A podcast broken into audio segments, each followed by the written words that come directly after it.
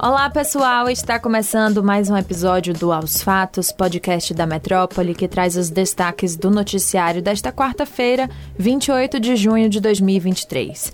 Eu sou Luciana Freire e comigo na apresentação está Mariana Bamberg. Oi, Mari! Oi, Lu! Olá a todos que acompanham o Aos Fatos.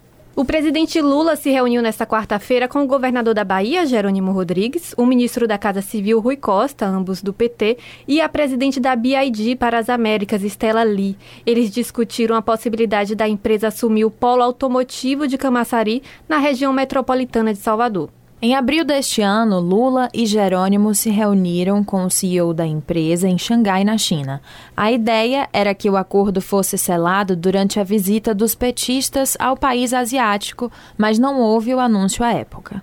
A empresa chinesa negocia com a Ford para assumir a planta do polo industrial de Camaçari, já que a montadora americana anunciou o fim da produção de carros no Brasil e demitiu cerca de 4 mil trabalhadores na região. Um protocolo de intenções foi assinado entre a BID e o governo da Bahia ainda em outubro de 2022. E a expectativa é de que o grupo chinês faça na próxima terça-feira o anúncio oficial sobre a instalação da fábrica. Segundo o jornal Valor Econômico, o anúncio vai ser feito pela vice-presidente global da companhia, Stella Lee. Além da questão da localização da fábrica, a vice-presidente, que chegou ao país com antecedência nesta semana para finalizar os preparativos do projeto, deve se debruçar sobre os incentivos fiscais, que ainda são desconhecidos. A expectativa é de que a montadora chinesa invista 3 bilhões de reais e gere 1.200 empregos diretos. Em entrevista à Rádio Metrópole em abril, Jerônimo Rodrigues mencionou que o governo estadual está preparado para atender às possíveis demandas de incentivo do grupo chinês. No entanto, o petista ressaltou que aguardava uma resposta do governo federal em relação a essa solicitação. O Censo Demográfico 2022, divulgado pelo IBGE, que é o Instituto Brasileiro de Geografia e Estatística, nesta quarta-feira, aponta que a Bahia registrou um aumento de 0,85% no número de habitantes entre 2010 e 2022. No total, o estado tem 14 milhões 136.417 habitantes. Ao levar em conta a comparação entre os estados, a Bahia se manteve como o quarto mais populoso do Brasil, posto que ocupava desde o censo de 1980, atrás de São Paulo, Minas Gerais e Rio de Janeiro. Já Salvador deixou de ser a terceira cidade mais populosa do Brasil.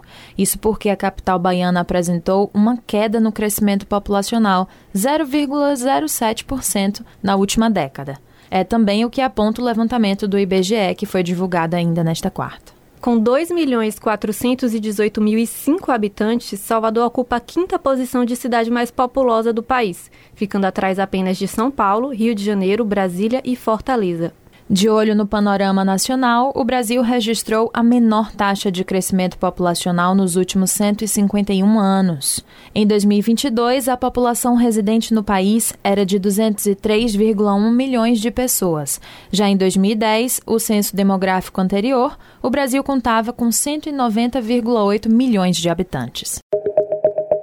De olho na Rádio Metrópole, o jornalista Jamil Chad falou em entrevista nesta quarta sobre os últimos desdobramentos envolvendo a guerra na Ucrânia e o grupo Wagner, formado por mercenários que na última semana ameaçaram a Rússia com uma rebelião.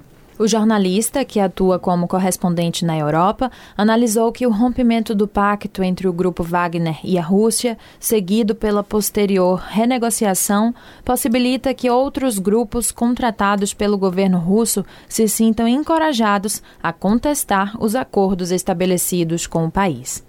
Abre aspas. Um dado alarmante é que, além do grupo Wagner, existem outras 300 milícias na Rússia que fazem parte do pacto.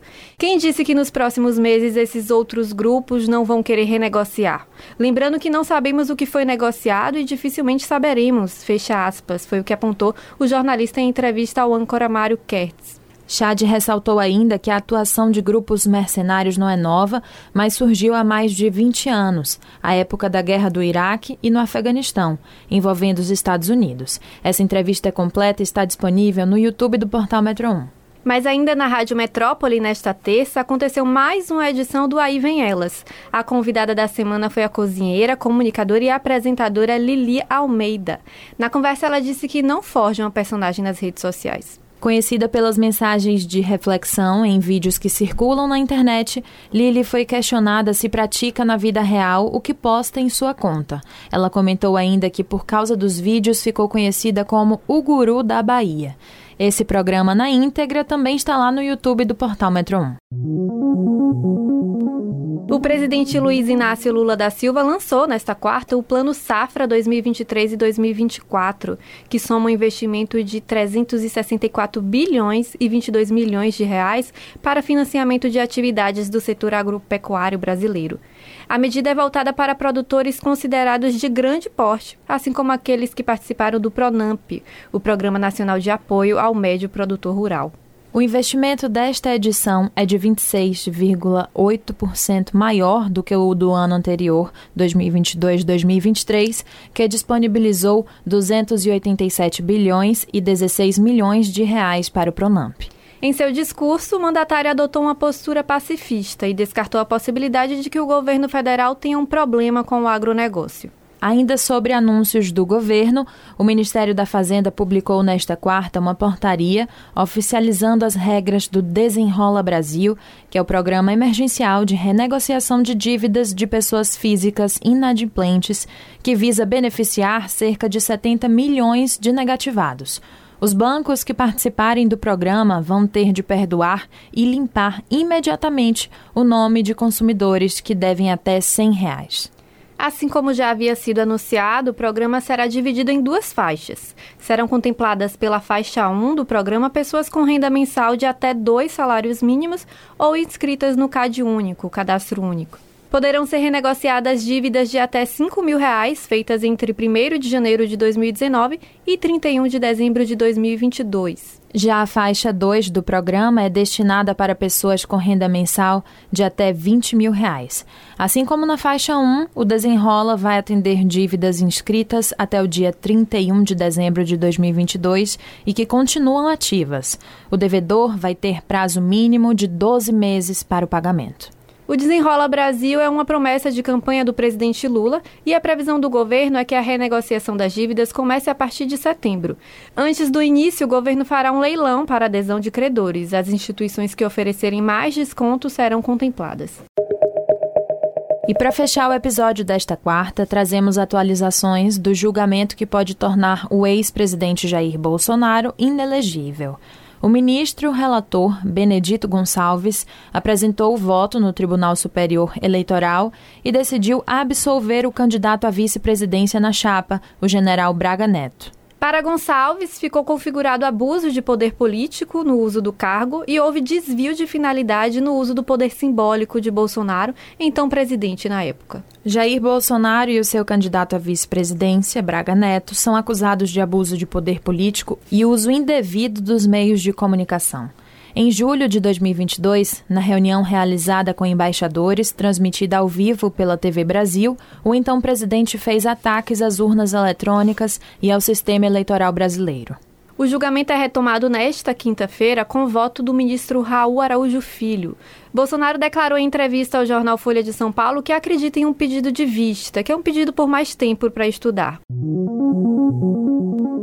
E é isso, pessoal. O episódio de hoje fica por aqui. Vocês podem conferir essas e outras notícias no metro1.com.br. Dê uma olhada também na nova edição do jornal Metrópole no nosso site. Confira as nossas redes sociais, arroba grupo.metrópole no Instagram e no TikTok e arroba metrópole no Twitter. Não deixe de ativar as notificações no Spotify para receber um alerta toda vez que sair um novo episódio do Aos Fatos.